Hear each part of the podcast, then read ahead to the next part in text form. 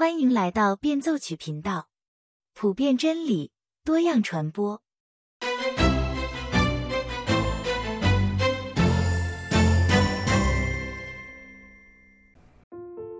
大家好，今天我们继续来分享《返璞归真》第四章的第三部分。这部分的标题是“时间与超越时间”。那么，在上一次分享三位一体的上帝的时候，路易斯就说到：“如果我们仅仅是谈论三位一体的存在，其实没有什么特别大的意义。关键是我们的生命要实实在在的融入到这个三位一体的生命当中。”那么，怎么样真正的去融入呢？是在我们祷告的时候，因为当一个人在祷告的时候，他是在寻求神，想与神交流。那作为基督徒，我们也知道，感动我们的，让我们有祷告的动力的，是来自于圣灵，而我们对于神的了解，是来自于神的儿子耶稣基督，因为他是由父所出的。我们在祷告的时候，基督也站在我们一旁，与我们代求。所以，神是我们祈祷的对象，圣灵在我们心里做工，推动着我们去祷告。而圣子耶稣是我们通往神的道路。所以，每一个基督徒在祷告的时候，三位一体的上帝就介入到他的生命中来，而且呢，还将他提升到更高级的灵性的生命中去。那么这一篇开始就说到祷告了。有人问路易斯关于祷告的一个问题，不过在展开之前，路易斯先警告了他的读者。他说：“如果你觉得有点太深奥，不是很读得懂的话呢，没关系，尽管跳过去，因为今天要讨论的是一个比较让人抓狂的问题，那就是自由意志与神的主权的问题。”有人问路易斯。上帝怎么可能同时倾听几亿人同时跟他说话呢？在《冒牌天神》这部电影里，摩根·弗里德曼扮演的上帝给布鲁斯一次机会，让他来做一个星期的上帝。布鲁斯碰到的第一个问题就是，他收到了许多的祷告，具体说来是一百多万个祷告请求。电影导演把这个临时上帝布鲁斯描绘成一个程序管理员。不停地处理人们的祷告请求，直到他精疲力尽为止。有相当一部分人就是这么看待神的，他怎么应付得了这么多人的要求呢？七十多年前，世界上还没有计算机，也没有互联网。那现在科技发达了，谷歌每秒钟可以处理九万九千条搜索请求，每一天超过八十五亿次的请求。所以呢，在这个层面上，我们现代人很容易理解，上帝的能力足够应付几十亿、几百亿人同时在线向他祷告，神也能垂听。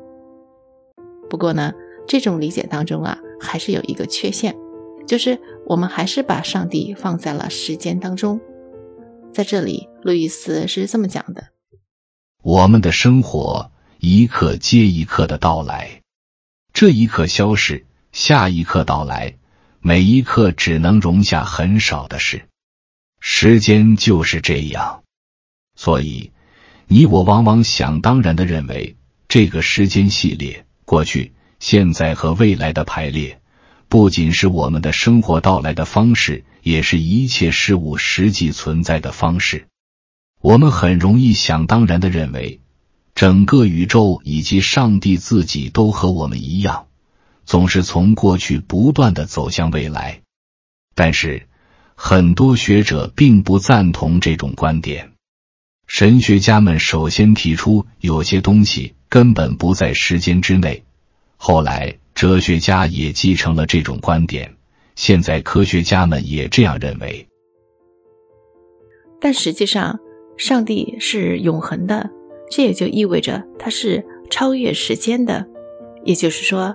如果今天晚上十点半有一百万人向他祷告，他不必在我们称为十点半的那一刻倾听所有人的祷告。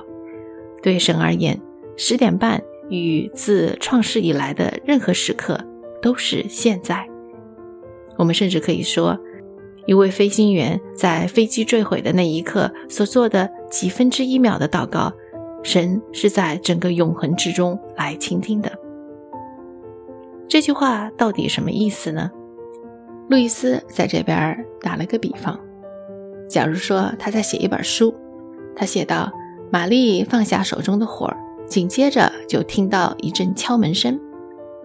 书中的这个人物玛丽是生活在路易斯创造出来的一个想象世界里的人物，在这个世界里，玛丽听到了敲门声和放下手中的火儿这两个动作之间是联系的很紧密的。玛丽一放下手里的活儿，敲门声就响起来了。但是作者，也就是路易斯，他没有生活在那段想象的空间里。他在写下这句话之后，可能会坐在那儿三四个小时，在那里考虑玛丽的事儿。所以你看，玛丽作为书中的人物，她生活的一个时间的维度，跟作者的时间维度是完全不一样的。那这个比喻虽然不是很恰当，至少它让我们看到了作家和他笔下的人物是可以有两个完全不同的时间维度的。那么我们再推进一点，上帝是宇宙的作家，超越他所创造的一切，包括时间，包括空间。上帝不在这个宇宙的时间长河之中被他挟裹着前进。正如作者不被他自己小说中想象的时间挟裹着前进一样。中世纪哲学家博爱修斯是路易斯非常喜爱的一位作家，在时间与超越时间这一部分里，路易斯吸收了许多博爱修斯的观点。所以，如果想做深入阅读的朋友们呢，可以去读一读博爱修斯的那本著名的《哲学的慰藉》。博爱修斯说：“上帝是永恒的，也就是说，他在时间之外。因此，严格说来，他并没有预见任何事情，因为预见、预先看见，这个预先意味着上帝的视线从一个时间点移到另一个时间点。但是，上帝是永恒的，他不会沿着时间线来看我们将要做什么。所以啊，上帝不是预见。”预先见到我们将要做什么，他超越了时间，他只是看到，他也不是预先知道我们将会做什么，他就是知道。我们把时间想象成一条直线，每天、每月、每年，我们都在这条时间线上朝着终点前进那么一点点。但是如果时间对我们来说是一条时间线的话，那么，我们就必须要把上帝想象成这条直线所在的那一整页纸。我们一点一点地经过这条直线，在到达 B 之前，先要到达 A；在到达 C 之前，先要到达 B。但是，上帝却是从上方、下方、外面四处包围着这条直线，他看得到这条直线的全部，他能够一览全局。路易斯又提出第二个基督徒经常会面对的问题，他在这里讲到：信仰上帝的人都相信他知道你我明天要做什么，可是他若知道我明天要做什么，我怎么可以有做其他事的自由？这个难题再次是由于我们把上帝看成和我们一样，沿着时间的直线前进。唯一的区别是他能够预见未来，而我们不能。果真如此，上帝若真能预见我们的行动，我们就很难理解自己怎么可以有不做这些事的自由。换句话说，预定和神的自由意志之间是互相抵触的吗？这里我们要再次回到神是永恒的这一点上来。我们昨天、前天、后天做的事，对神来说都是当下。这里我们要再次回到神是永恒的这一点上来。我们昨天、前天、后天做的事，对神来说都是当下。他不是记得你昨天做了什么，他只是看你在做这些事，因为你虽然失去了昨天，他却没有。他不是遇见你明天做什么，他只是看你在做这些事，因为明天对于你虽然尚未到来，对他而言却已经存在那里。这里首先要指出的是，我们看到一件事情，并不等同于我们导致了这件事情的发生。比如说，我看到一只小松鼠跑过田野这件事情，但是我并没有让松鼠跑过田野。同样，上帝看到了我的自由的决定，但是他没有造成这个决定。所以，我们可以说，所有受造物的现实都是直接呈现在上帝面前，在他的永恒之中。然而，同时，我们也是完完全全自由的，为我们自己所做的一切事情负责。关于人是否有自由意志，路易斯的答案是肯定的。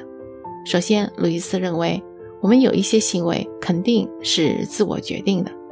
上帝创造了具有自由意志的造物，这意味着我们是可以选择做对事情或者做错事情。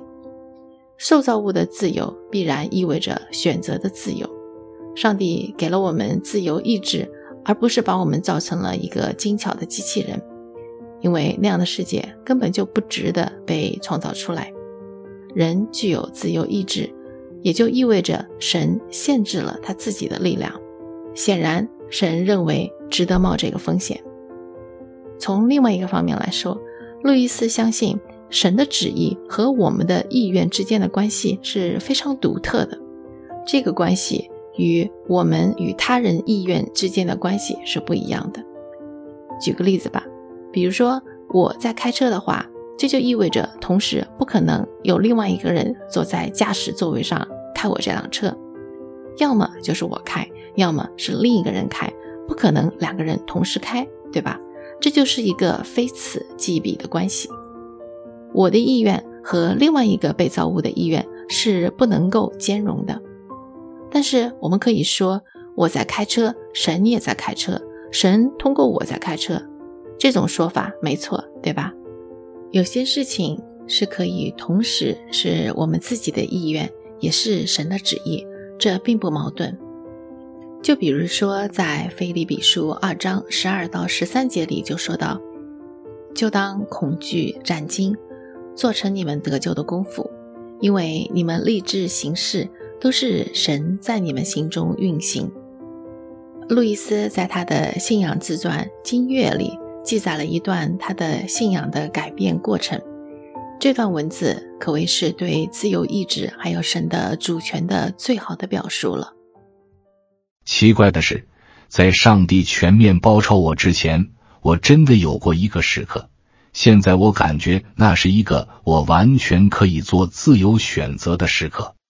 我正坐在一辆公共汽车往海丁顿山上开去，一个关于我自己的现实出现在我眼前，既没有文字，也几乎没有画面。我意识到我在阻挡着什么东西。非要把它关在门外，或者也可以这么说：我正穿着一件很紧的衣服，就像紧身衣，甚至是盔甲，就好像我是一只龙虾。就在那时那地，我觉得我正被赋予一次自由的选择：我可以打开门，也可以继续让它关着；我可以解开盔甲，也可以继续穿着。两种可能都不是责任。也都不带有危险或者保证。尽管我知道解开盔甲或者脱掉紧身衣意味着一切将难以预料，这个选择似乎只能在那一刻发生。但是很奇怪，它不带任何感情色彩。我感觉不到欲望或者害怕。某种意义上，我什么都感觉不到。我选择了打开。解开、松开缰绳，我说我选择，然而似乎也不可能做相反的选择。另一方面，我认为这接近一个完全自由的行为，比我大多数的行为都更自由。多年以后，路易斯接受采访时提到了这段经历。他说：“一方面，他似乎觉得自己毫无选择，但是同时他心里也有一种感觉，他感觉到前所未有的自由。天主教哲学家彼得·克里夫特有一篇文章是这么来解释预定和自由意志的，他的诠释角度比较独特，至少对新教徒而言，所以呢，我就在这边和大家分享一下。他说。自由意志和预定论是每一个好故事的必要元素。一个好故事之所以能够抓住读者的心，是因为读者认同这个故事里的人物。我们觉得故事里的人生真的很真实，这是因为这里面的角色他们做出的选择都是顺着他们的性情、脾气、习惯而做出的。也就是说，他们的选择是完全自由的，但与此同时，每一个好的故事必定是一个有意义的故事。你可以说，他们最终都会走向一个目的地，他们最终都会走向一个目的地。你也可以说，它是预定的，因为一个没有预定的故事，就只是杂乱无章，也没有任何意义的。一个好的作家。会让他笔下的人物自由地按照自己的性情发挥出来。不那么好的作家呢，会把他们的角色强行地塞入到一个模式当中去。而上帝自然是最伟大的作家，我们的人生就是他讲述的故事。作为最伟大的作家的作品，我们的人生既有一个目的，又有十分的自由。我们就先来看看我们称为目的。或者命运这一方面吧。预定这个词是很有误导性的，因为它是我们这种现在时间里的被造物所用的词语。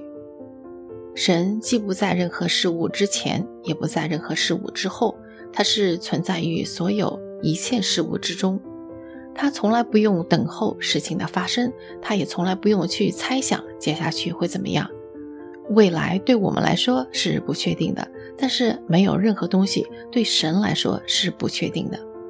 我们去往哪里，我们的人生会如何，我们的 destiny，神都知道，因为他是全知全能的神。